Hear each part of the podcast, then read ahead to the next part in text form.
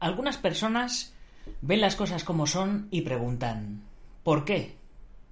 Yo las veo como podrían ser y me digo ¿por qué no? John Fitzgerald Kennedy. Don't concentrate on the finger or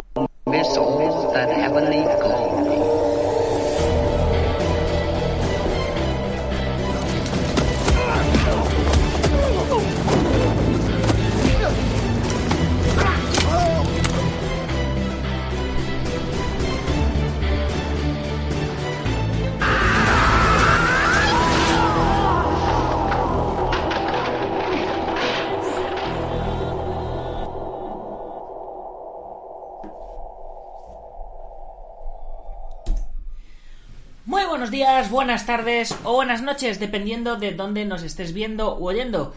Soy Nacho Serapio, fundador de Dragons.es y te doy la bienvenida a una nueva emisión de Dragon Magazine, tu programa de artes marciales y deportes de contacto. Hoy es lunes 15 de junio de 2020 y son las 21.05 exactamente según el horario de España. Daniel Ramírez, ya estás ahí al pie del cañón, sí, estás en la pole últimamente. Buenas noches, ¿cómo estás? Bueno, nuestro programa de hoy se lo tengo que dedicar a Juan José Santana Bernabeu, eh, de Almería, nuestro tercer suscriptor del mes de junio a la comunidad Dragon.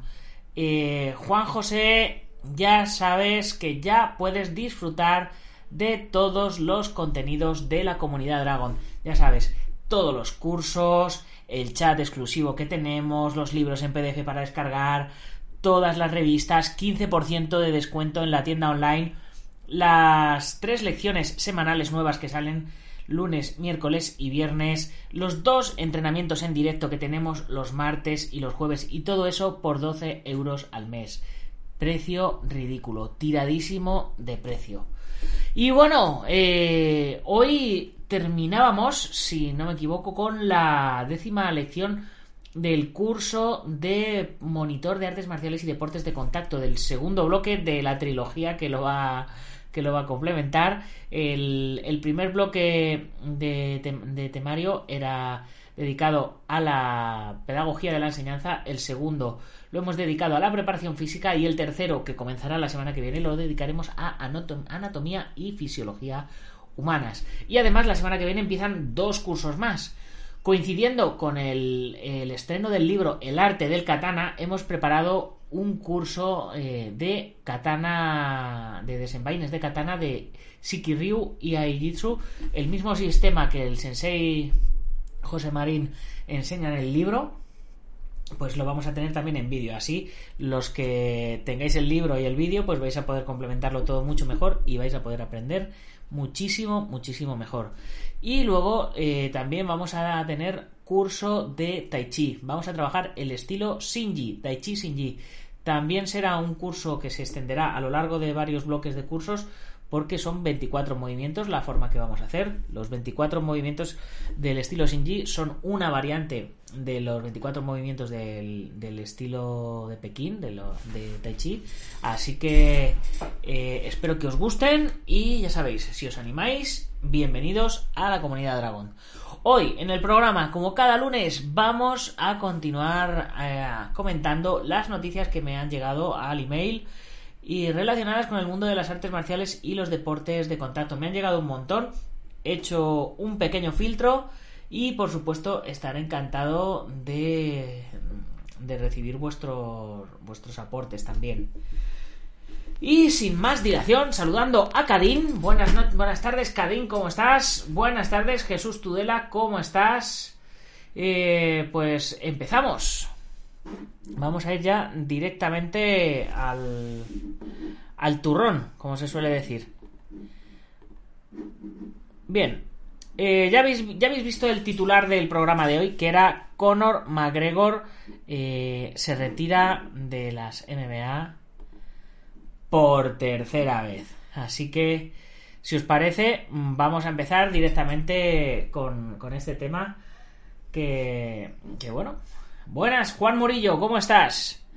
Que ya, eh, como se suele decir, cansa, ¿no? Eh, ya cansa el, el, el que tantas veces nos, nos avise el señor McGregor de que, de que me voy, que no me voy, que me voy, que no me voy, que ya dan ganas de decir, macho, pues, pues vete ya de una vez, pesado, que eh, yo creo que, al final eh, Dana White tiene que decir, mira, tío, no te necesitamos, hay, un montón de, de peleadores, si, si no quieres estar con nosotros, pues nada, te, te vas y, y tan amigos.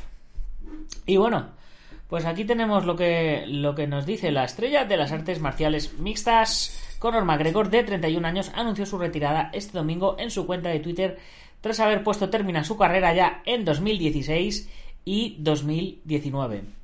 Hola chicos, he decidido retirarme de la lucha. Gracias a todos por los recuerdos increíbles. ¡Qué aventura! escribió McGregor acompañando su mensaje con una foto junto a su madre. En fin, eh, que... Eh, no sé. Yo no sé qué opináis vosotros. Ponérmelo aquí en, en, el muro los que estáis los que estáis conectados. Pero ciertamente, yo si hubiera sido él, me hubiera me hubiera retirado ya a la, a la primera. Después de después de haber perdido eh, con, contra Javi, pues mira, a lo mejor te retiras un poco de bajona.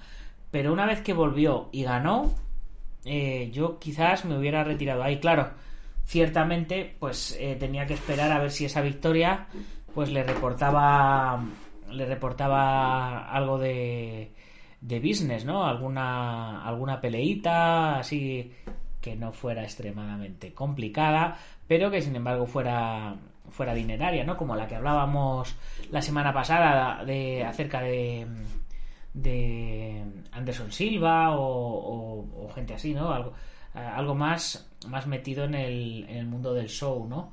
De hecho, eh, le están tirando mucho los trastos los del pressing catch, los de la WWE. A lo mejor lo hace, a lo mejor no, a lo mejor se queda con el tema del whisky o a lo mejor se mete a entrenador, pero vamos, yo, si, si, yo no sé qué haréis vosotros, si si, si tuvierais 2 millones de dólares en el banco, ¿vosotros qué haríais? Yo me compraría una casa en la playa. Me, me, tendría una casa en la ciudad. Seguiría haciendo lo que me gusta, el podcast y todo esto, pero eh, con más medios, mejor. Pero que es un gasto que haces una vez, ¿no? Al final. Y luego el resto me lo administraría, me pondría un sueldo, yo qué sé, tirando para lo alto, un sueldo, un buen sueldo 3, 4 mil euros todos los meses. Y el resto lo dejas a plazo fijo en el banco y que te vaya generando por sí, por sí solo, ¿no? O inviertes en, en comprar 4 o 5 pisos y con el alquiler de esos pisos que te vaya, que te vaya rentando, no lo sé. Pero, pero ciertamente, no sé si os acordáis de aquello de Rocky, de la, mirada de tigre, que había perdido la mirada de tigre. Ciertamente yo creo que cuando llegas a, un nivel así en el que en el que, pues claro, estabas luchando. Recordaros que la historia de Margot era que él no tenía dinero, que él entrenaba y su, y su mujer le estaba apoyando desde el principio para labrarse un futuro en, en las MMA, etcétera, etcétera. Pues una vez que lo has conseguido, eh, pierdes el, el motivo, ¿no? Pierdes el motivo para seguir. Y si has perdido el motivo para seguir, ¿para qué seguir? ¿No? Pues es, esa es mi, opinión. De todas maneras, vamos a seguir leyendo un poquito a ver, a ver lo que nos cuentan aquí. Es por tanto la tercera vez que la figura irlandesa del UFC, principal organizador de combates de las MMA, anuncia el final de su carrera. McGregor, uno de los luchadores más populares en la historia de las MMA, tiene un récord de 22-4 y fue el primer luchador de la UFC en sostener dos cinturones de diferentes pesos al mismo tiempo. Esto creo que no es exactamente así, pero, pero pero ya eh, a lo mejor a lo mejor me equivoco, pero bueno, si me equivoco me corregís. El irlandés apodado The Notorious, literalmente el célebre, se había retirado por segunda vez en marzo de 2019 tras haber sufrido la derrota en octubre mm, de, 18 frente a Javid Nurmagomedov, el título de UFC de los pesos ligeros en un combate que terminó con una pelea generalizada. Tras su victoria, el ruso peleó con miembros del equipo irlandés, quien también fue agredido, tal, tal, bueno, esto ya lo sabemos. Evidentemente, eh, retirarte en un momento así, eh, habiendo perdido, pues es una pena. Pero, pero si ya tienes tu empresa de whisky, tienes tu dinerito, tienes todo ahí funcionando, eh, me, parece, me parece lo más lógico. O sea, claro, eh, siempre tienes el rollo este del legado, de hacer una última pelea, como hacemos nosotros en lo de Operación Diamante y todas estas cosas, ¿no? Entonces, pues es, es normal que, que le apetezca, ¿no? Y hilando con esto, tenemos otra noticia que nos viene de, de marca.com, que es Dana White, presidente de UFC, explota y dispara contra Conor McGregor. El presidente de UFC, Dana White, ha respondido de forma airosa después de que varios luchadores, entre ellos John Jones y Jorge Masvidal, se quejaran públicamente de que no reciben una compensación económica adecuada por sus combates. John Jones acaba de firmar un nuevo acuerdo hace menos de un año, dijo White. Le quedan ocho peleas en su contrato. ¿Qué quieres que te diga? El tipo tiene un contrato. Lo mismo con Masvidal. Además, estamos en una pandemia y no se van a realizar otros deportes. Ah, por cierto, todos los demás deportes están discutiendo sobre el dinero en este momento. Además, después del anuncio de retirada de Conor McGregor, en el que explicó que estaba molesto por los posibles oponentes que le esperaban en UFC porque quería un enfrentamiento con Justin Gage, White aseguró en una entrevista a ESPN que McGregor quiere pelear contra Gage, pero Gage acaba de ganar y ahora se enfrentará a Javib. Conor tuvo la oportunidad de tomar ese camino, él iba a ser el luchador de reemplazo por si se caía Javib o Tony, pero regresó y dijo No soy un luchador de reemplazo, no voy a hacerlo él estaría en el lugar de Justin, pero no quiso. El presidente de UFC también declaró que no le prestará atención a los reclamos de Conor McGregor y que se centrará en sacar adelante su negocio.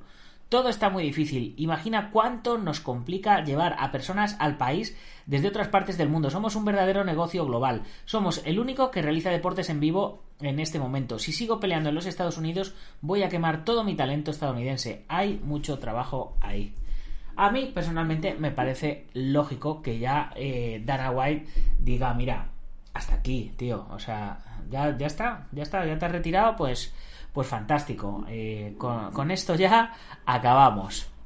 Y es que eh, ciertamente, como, como decía, ahora mismo, el, aparte del fútbol, que ya ha empezado, si no me equivoco, en el momento en el que le, en el que le hacía esos testimonios, era UFC era la única organización o la única empresa o como lo queráis llamar que estaba haciendo eventos deportivos en directo así que claro pues ellos han hecho una apuesta fuerte y, claro mira pues si te quieres bajar del carro te bajas ahora mismo no estamos como para como para eh, estar aquí negociando contratos o sea, si, si Jorge Masvidal y John Jones tienen sus contratos y tienen X peleas pactadas, pues tienen que hacer esas peleas y luego ya se, se renegociará, ¿no?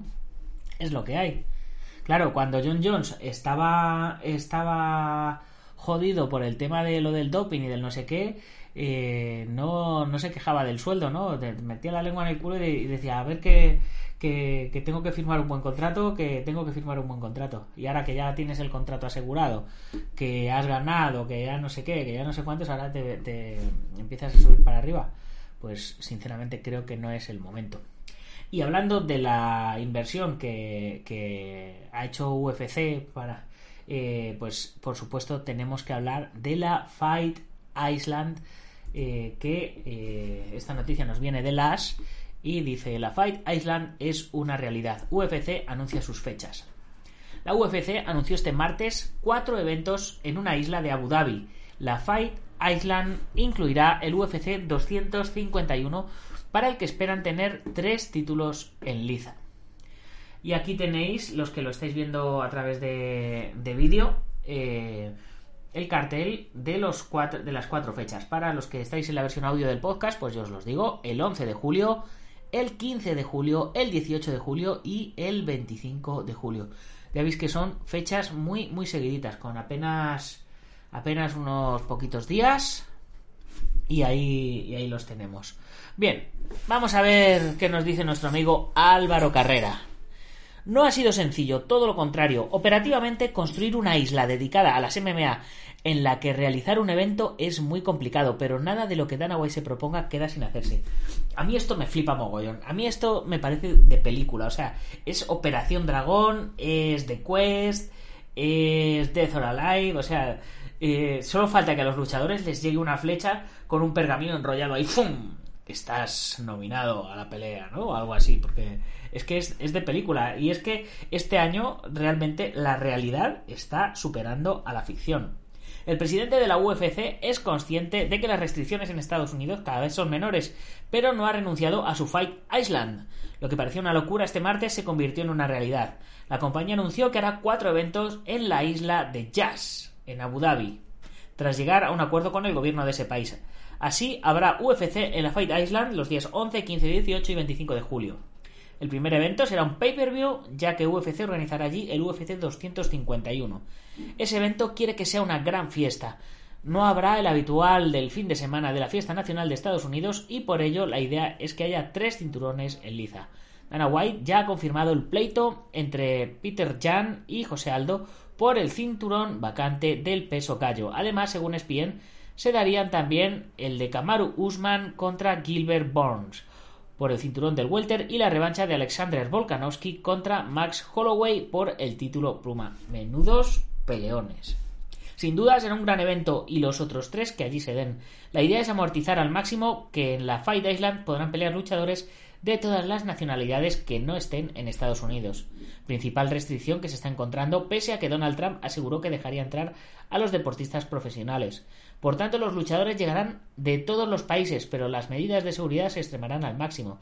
En la isla de Jazz se creará un perímetro de 25 metros cuadrados en el que habrá un pabellón, instalaciones para entrenar, un hotel y restaurantes. El sistema del búnker será igual que el de la UFC eh, que está usando en Estados Unidos, con pruebas PCR a todos los implicados en el evento y ellos serán los únicos que puedan estar en la zona. Yo, pero no sé, si. Yo no sé qué opináis vosotros, pero. Si lo montas todo en una isla de millonarios que la gente que tiene dinero va a pagar por ir, que puede costar hacerles un test de coronavirus para hacer el evento con público.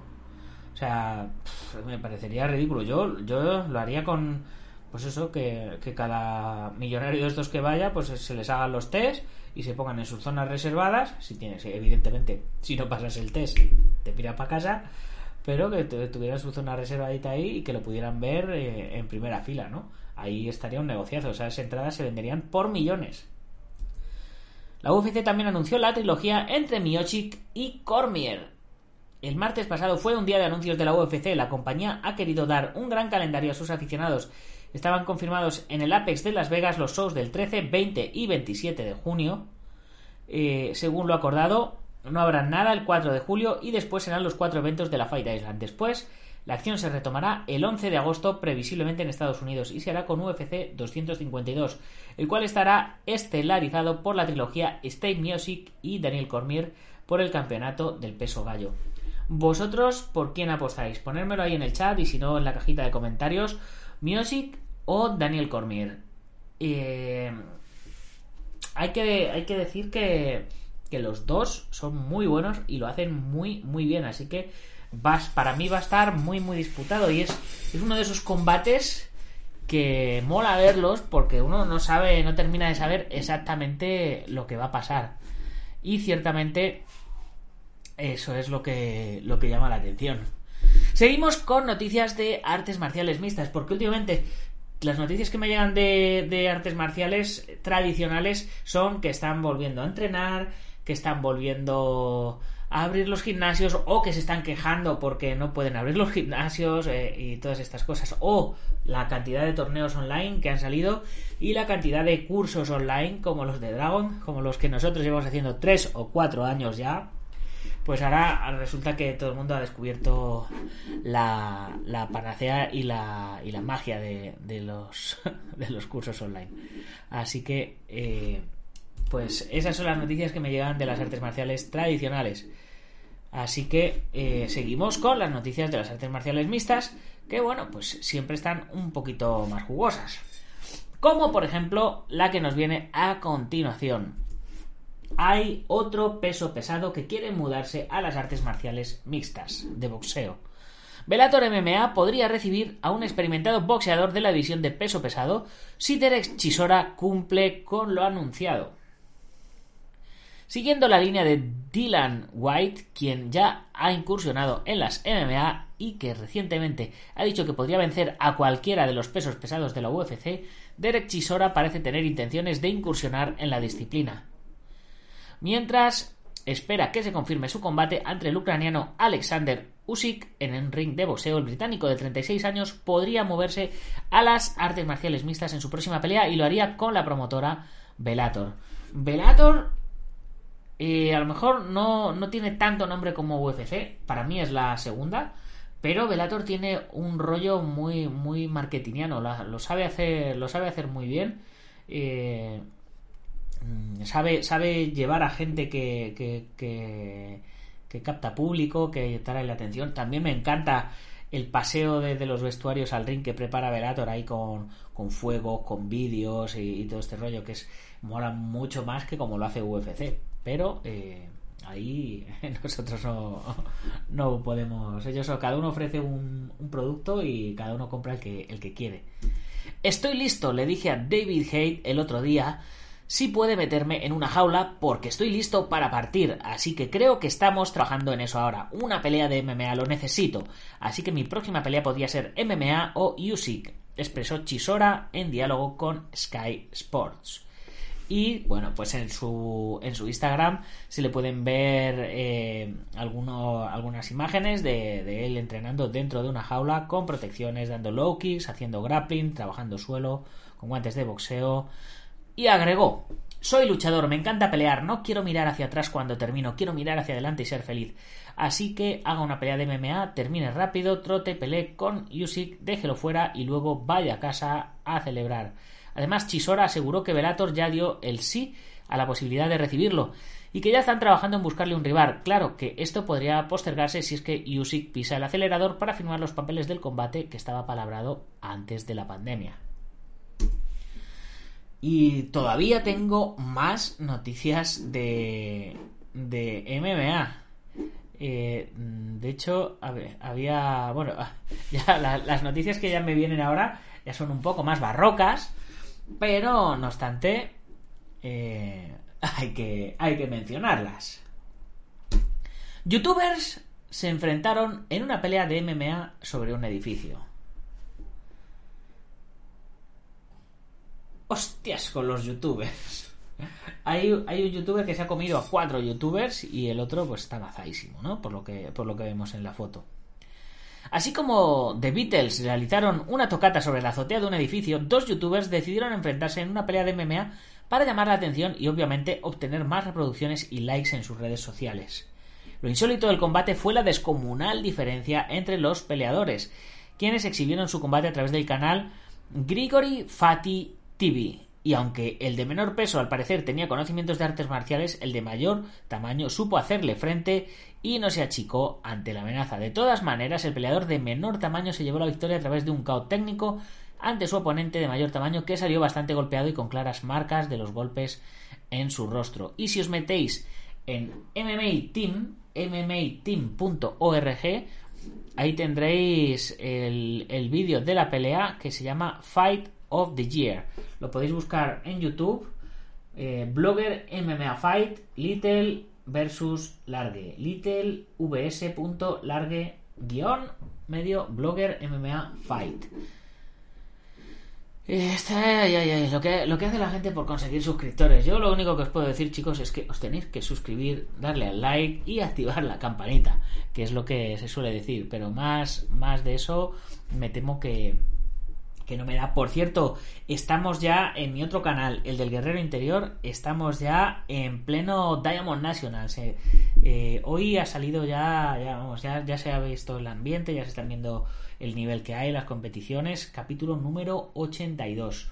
Un, pues, eh, ya os digo, el hype por las nubes. Está, está quedando los vídeos súper chulos.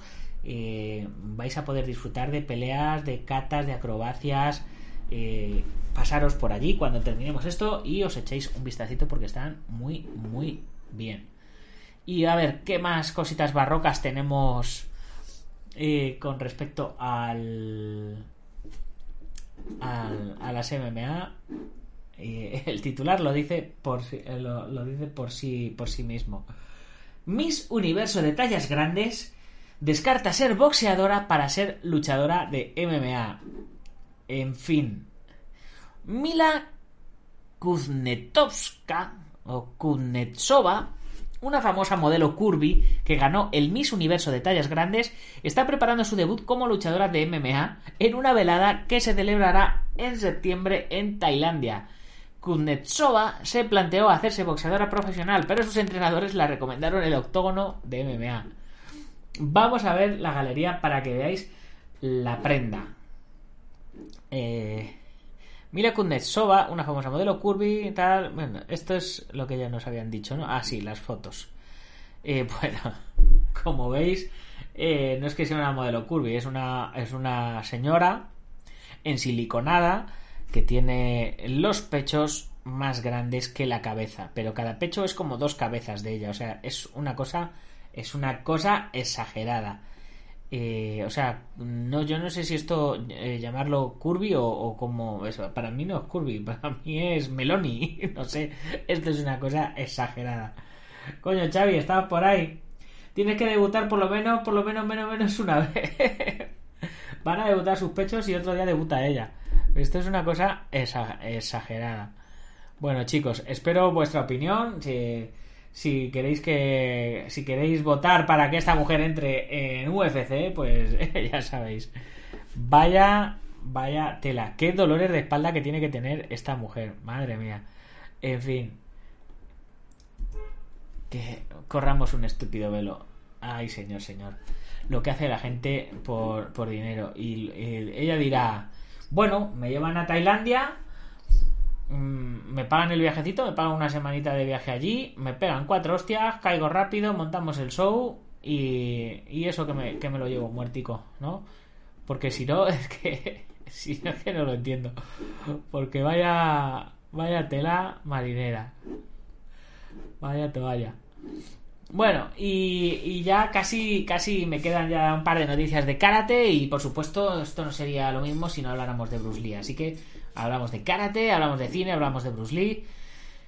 Una noticia que nos viene del faro de, de, Ceuta, pero que es transmitible o eh, igualable a todo el mundo. El karate ha reanudado el entrenamiento presencial en el gimnasio. La intención es tomar contacto con el tatami de cara a las citas nacionales. El karate es otra de las modalidades deportivas que ha vuelto a los entrenamientos sobre el tatami, aunque en condiciones diferentes y con grupos reducidos repartidos de lunes a viernes. Los deportistas que han vuelto a los entrenamientos son los que pertenecen a un club profesional federado que disputan las ligas nacionales y las competiciones oficiales. En fin, me salto todo el artículo y, hablamos de que más o menos todo el mundo ha empezado ya a volver a los gimnasios respetando las medidas higiénicas, respetando eh, el distanciamiento social, respetando todo eso lo más posible, pues nada, se ha, pues ya se ha vuelto. Pero eh, a mí me hace mucha gracia, eh, ya lo he comentado eh, en algunos otros programas, que el distanciamiento social tenga que ser para no tocarte mientras haces artes marciales, pero no pasa nada si te estás tomando una cervecita en la, en la barra de un bar, ¿no? Entonces ahí no pasa nada. O si quedas con 10 personas en tu casa para hacer una fiesta, no hay, no hay distanciamiento social que valga. Pero si estás en un gimnasio, sí tienes que tener el distanciamiento, porque es que debe ser que las pesas o los tatamis, pues como que contagian más, ¿no? En fin, corramos un estúpido velo y deseémosles la mayor de las suertes a todos esos eh, valientes que se han animado por fin a abrir los doyos y, y, os animo a todos los que no habéis ido al dojo todavía por miedo o porque estáis diciendo bueno ya empiezo en septiembre si veo qué tal empezar ahora que ahora es cuando os necesitan los maestros. Hay que pagar alquileres hay que pagar cosas y vosotros tenéis que entrenar que lleváis dos meses haciendo el gandul vale entonces por un lado vais a entrenar y por el otro lado apoyáis a vuestro maestro y apoyáis al gimnasio, porque si no los apoyáis ahora, quizás cuando volváis en septiembre ya no estén. Yo ahí lo dejo. Y no tengáis miedo a lo de los contagios, por amor de Dios, que, que ya están ya están bajando eh, vamos que ya casi que ya casi no hay que algún rebrote habrá pues sí pero vamos eh, no podemos vivir con miedo. Eh, yo, al menos yo, yo no voy a vivir con miedo, lo tengo muy claro. Juan Murillo comenta, eso sucede porque las normas siempre las pone quien desconoce lo que hacemos, claro. Xavi dice, yo voy a preguntar a ver si hay hueco para el gym de Muay Thai. Claro que sí, si es que, si es que hay que ir entrenando, que se pueden hacer muchas cosas sin necesidad de, lo del tema del, del contacto. Ahora nos toca Operación Bikini. Venga, siguiente noticia también de karate. Por supuesto, eh, Damián Quintero. Damián Quintero, número uno del mundo sobre la soledad del karate.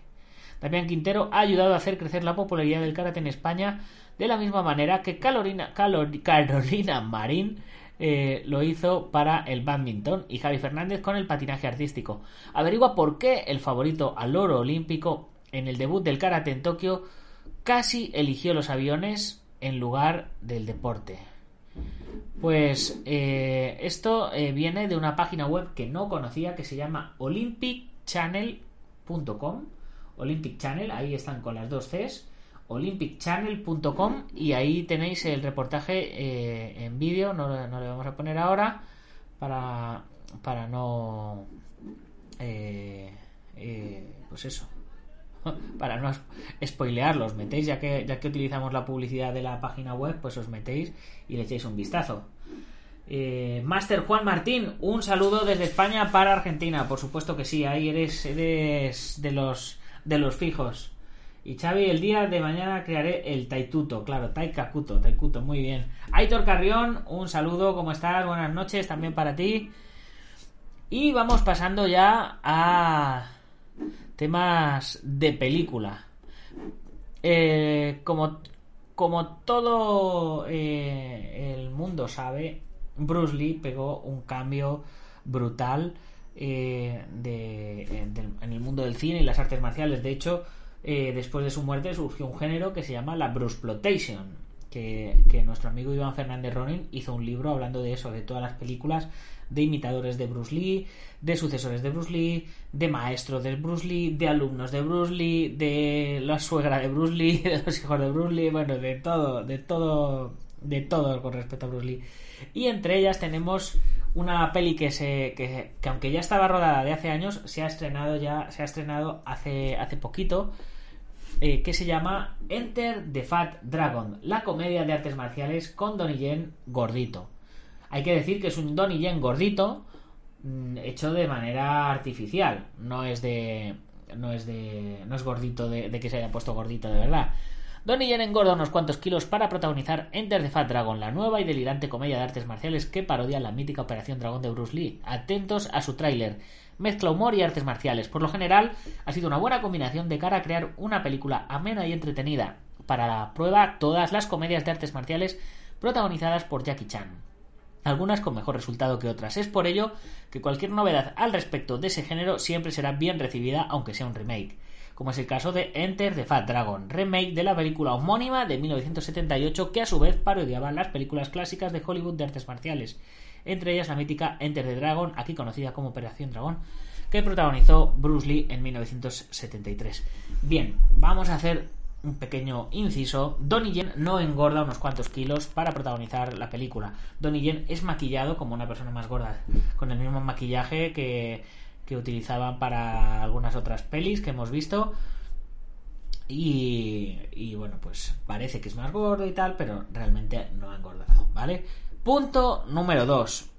La película homónima de 1978 no parodiaba las películas clásicas de Hollywood de artes marciales, entre ellas la mítica Enter the Dragon, parodiaba las películas clásicas de Hong Kong de artes marciales, ¿vale? Entre ellas, quizás, pues también estaba Enter the Dragon, ¿no? Porque era, era Bruce Lee, al fin y al cabo. Y estaba protagonizada por el grandísimo Samo Hung. Eh, no he visto ninguna de las dos. O, a lo mejor sí que vi la de Samo Hung, pero no me, no me acuerdo. Pero eh, espero que, que, pues eso, que una no tenga competencia con la otra porque eh, los dos son grandísimos actores y los dos lo hacen muy bien. La, la de la antigua, la del 78, pues tendría las limitaciones de la época y estas habrán aprovechado las tecnologías de la época. Escrita y dirigida por Won Jin de Chasing the Dragon, de Golden Monk, junto a Kenji Tanigaki, quien debuta como director en esta película y protagonizada por Donnie Yen. La película Enter the Fat Dragon nos cuenta la historia de Falou Su, un oficial de policía que ha ganado unos cuantos kilos de más tras haber sido relegado a la sala de pruebas y que su prometida le haya dejado. Sin embargo, parece que su suerte cambiará cuando es enviado a una misión a Japón para escoltar a un criminal con la promesa de que podría transferirse. Así, su se encontrará reventando el crimen en Japón con la ayuda de sus impresionantes habilidades de artes marciales, con la esperanza de poder recuperar su trabajo y tal vez también a su prometida. La película Enter the Fat Dragon ya ha visto la luz en algunos países y sus críticas han sido de lo más variopintas, desde aquellos que han elogiado la coreografía de las peleas a aquellos que no les ha entusiasmado el humor de la cinta, sobre todo el hecho de haber embutido a Donnie Yen en un traje gordo para representar a un personaje con sobrepeso, pues no es la primera vez que parte del público ha criticado estos actos al considerar ofensivos para la gente con sobrepeso. Joder, ya estamos con, con las con las sensiblerías. Eh, es que hay que cogérsela con papel de fumar hoy día. En fin. A ver, Aitor nos comenta. Ayer vi la de los tres pequeños ninja. ¿Qué recuerdos? Tenía yo unos 5 o 6 años. Pues sí, grande, grande y mítica. Pues eh, en la de los tres pequeños ninja en Japón sale el maestro eh, Yunoki. no sé si os acordaréis, hace unos años, pues hace unos años, en el 98, hace ya 22 años, que, fui a Japón con, el maestro Juan Hombre y fuimos a buscar a, las regiones de Iga y Koga eh, auténticos maestros ninja, porque mi maestro pues no estaba eh, de acuerdo con que o sea, estaba convencido de que lo que se hacía en Bujinka no era auténtico ninjitsu, ¿no? Entonces dijo, voy a ir a las fuentes y, voy a investigar allí mismo y tal. Y bueno, pues nos fuimos unos cuantos y estuvimos en el museo de Iga, nos dieron algunos contactos, nos fuimos a Koga, descubrimos un, parque temático que llevaba un, señor que resulta que era maestro, eh, que a él le había enseñado su padre, que a su padre le había enseñado su abuelo, que a su abuelo le había enseñado su tatarabuelo y tal, y era Sungichiro Yunoki. Y, y ese era el, que era el dueño del parque temático, que a la vez era un campo de entrenamiento también, porque tenía ahí a su gente que, entrenaba y donde nosotros nos quedábamos a dormir y todas estas historias. Es una historia de película que a lo mejor os tengo que contar eh, otro en otra serie de vídeos, porque además tengo vídeos de aquello y todo, o sea, podría, podría hacer algo chulo con ello en plan documental. Quizás un día lo haga. Bueno, pues que el maestro Yunoki salía haciendo de, ninja en un templo, o de, o de, samurai, o de algo en un templo en la peli de los tres pequeños ninja en Japón. Solo como, como dato anecdótico. Venga, vamos a pasar de, de noticia por aquí. Tenemos. Eh, eh, pues eh, siguiendo con, con Bruce Lee, eh, teníamos las críticas a lo del Big Water, documental sobre Bruce Lee de la serie 30 x 30 de ESPN. Todavía no he conseguido ver el documental. Si vosotros habéis visto el documental, eh, me estaría guay que, que me comentarais qué os ha parecido a vosotros realmente, porque yo todavía no lo he visto. Así que nos vamos a tener que conformar con las críticas de Diego Battle. Tras su estreno mundial en el Festival de Sundance de este año, se presentó hace pocos días en ESPN esta película que reconstruye la breve y a esta altura legendaria historia del astro de las artes marciales. Big Water, dirección Baum Jen, fotografía Caleb Heller, música Gon Nakamura. 105 minutos, pues está bien el, reportaje. Episodio de 109 minutos de, de largometrajes documentales de la serie. Vivió poco, murió a los 32 años a causa de un edema cerebral.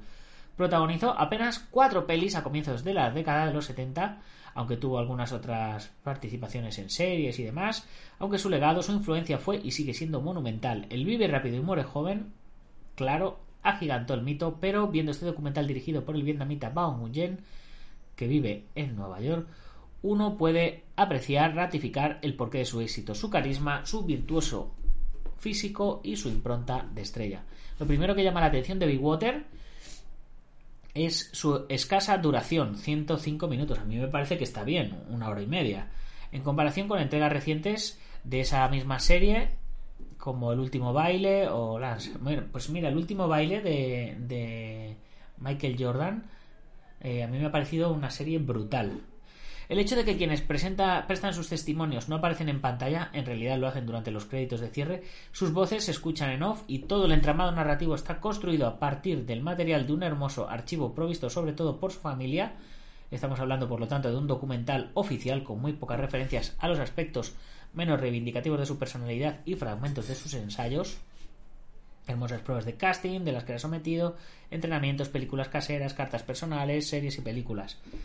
Entre quienes aportaron sus emotivos testimonios figuran desde su hija hasta su, a su esposa Linda Lee, pasando por su hermano Robert Lee, su colega Danny Santo, su amigo Karina Abdul-Jabbar, eh, y bueno, Bruce eh, ya nos empieza a contar un poquito más de la historia. Pero bueno, vamos a, vámonos al tema. Más allá de las polémicas bastante absurdas que se desataron en los últimos tiempos por la pobre representación que de Bruce hizo Quentin Tarantino en su última peli, cierto es que el luchador, coreógrafo, maestro y actor tuvo que enfrentarse durante su vida en Estados Unidos a todo tipo de racismo, prejuicios y abusos hacia los Asian Americans. Aunque en la película no se explora con demasiada profundidad su participación juvenil en el movimiento de los derechos civiles, sí se expone toda su desilusión cuando los productores de la serie Kung Fu optaron por un actor blanco, David Carradine, y no por él para el personaje del monje Solín. En este sentido, más allá de no ser, ni pretender serlo, una película de denuncia, Be Water provee el contexto necesario para entender, casi 50 años después de su muerte, la épica que tuvo en su intensa y fugaz existencia sigue siendo aún hoy la máxima estrella a nivel mundial de origen asiático y fue fundamental para que los Jackie Chan, Jet y tantos otros pudieran seguir el camino que él comenzó.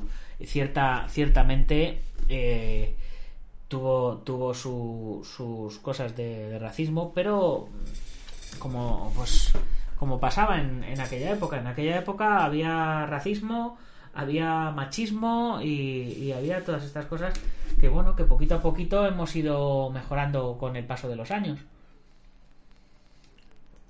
Así que eh, tuvo, no, tuvo que ser no tuvo que ser que ser fácil, lo cual hace más grande el, el, mito, ¿no? El haber, el haber triunfado a ambos lados del, del planeta, ¿no? o haber triunfado en todo el planeta. Yo he de reconocer que a mí la figura de Bruce Lee es que con el paso de los años le he ido, le he ido cogiendo más, más, más carisma más, y más valor porque he entendido eh, todo lo, o sea, he entendido todo el proceso que, que, que siguió como persona. Porque yo, cuando yo empecé con 12 años, empecé a ver las pelis de Bruce Lee y me tiraban para atrás. Decía, vaya peli de chinos más mala, vaya tal, vaya cual. Claro, tampoco entendía mucho de cine, pero claro, pues veías el guerrero americano, veías. Eh, claro, a mí me tiraban los ninjas, veías a Sokosugi, veías tal, que pues que tenían otra facturación cinematográfica, que tenían eh, otra fotografía, otro encuadre, otro, tipo de trabajo. De, veías a Van Damme, veías a Chuck Norris, veías a no sé qué, y, y Bruce Lee, pues tanto Bruce Lee como la mayoría de pelis de chinos te tiraban un poco para atrás, ¿no? sobre todo por los guiones absurdos que tenían y todas estas cosas, ¿no? Pero luego, con el paso de los años, uno va aprendiendo y, se va dando cuenta que en la época en la que Bruce Lee hizo lo que hizo, no había nada. Es que antes de él no había nada. Había las competiciones de karate que eran aquí y aquí, aquí y aquí. Apenas había kobudo, apenas había manejo de armas, apenas había nada. Bueno, pues empezaron a llegar Fumio de Mura, empezaron a llegar eh, toda esta gente para, para Estados Unidos y todo después de la Segunda Guerra Mundial se empezó, se empezó a dar a conocer. Los chinos no querían que Bruce Lee enseñara, tuvo, o sea, sufría racismo por parte de los americanos y por parte de los chinos. Eh, o sea, fijaros lo que le tenía que costar abrir una escuela de artes marciales a alguien así para, para, poder dar clases. El carisma que tenía que tener ese hombre para poder aún así atraer a toda esa gente. Y luego encima conseguir meterse en el mundo del cine. Yo, eh, yo llevo muchísimos años metido en el, en el mundo del cine y sé lo que cuesta sacar un proyecto de una peli adelante.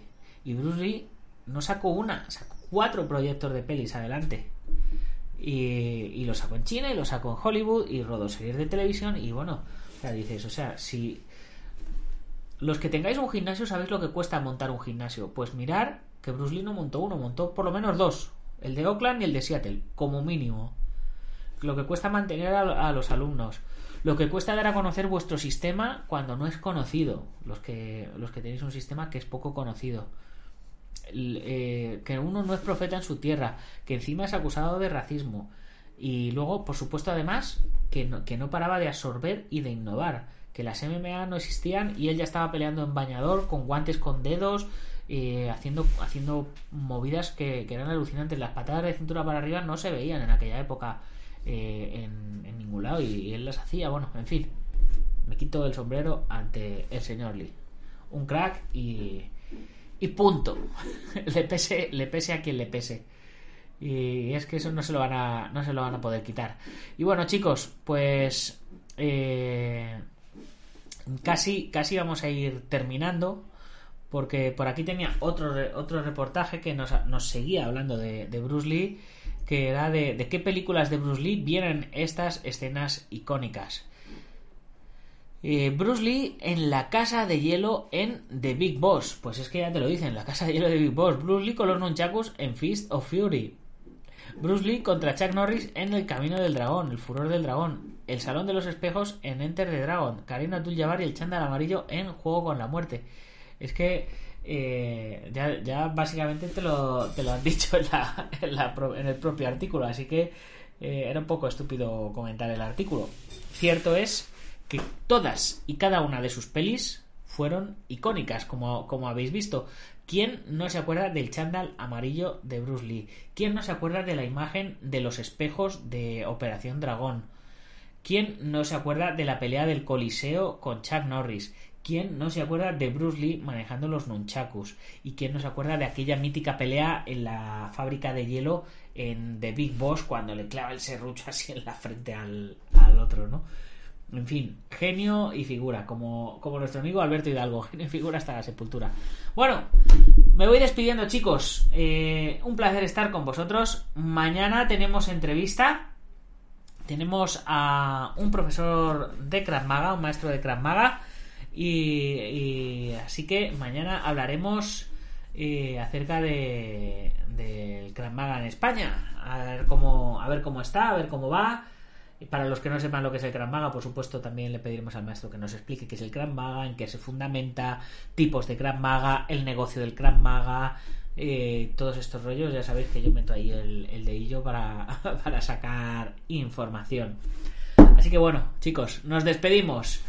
Como siempre, mencionando a los patrocinadores IPM International más y la Unión del Maestro Martín García, Gimnasio Bugenquidoyo de Sensei en Yuncos, Toledo, Antonio Delicado de la Mitosa Internacional Coso Río Kempo Asociación, Joaquín Valera de Jamillo Jaquido, Taz Academy de David Armendariz, Guamai.net, eh, Alberto Hidalgo y Ubentex, plataforma número uno de gestión integral de torneos. Meteros en el Guerrero Interior, en mi otro canal de YouTube, eh, y miraros lo de Operación Diamante, los capítulos donde está saliendo el torneo, porque vais a ver la plataforma Ubentex en funcionamiento ahí, cómo se mueven los tatamis, las categorías, cada tatami con una pantalla digital, etcétera. Esta, esta que sale anunciada por aquí. Ahí.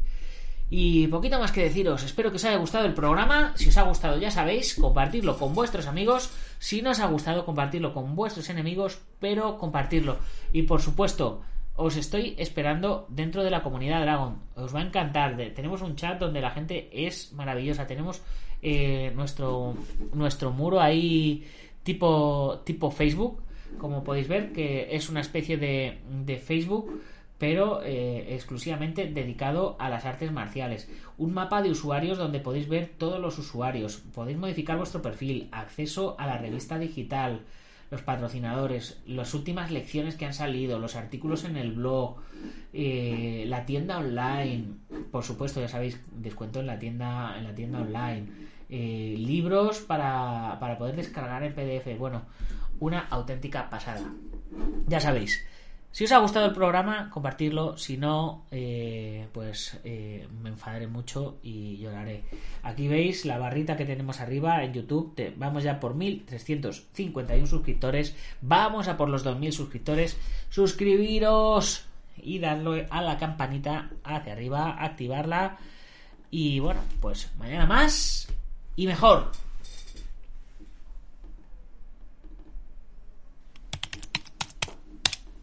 Gámbaro.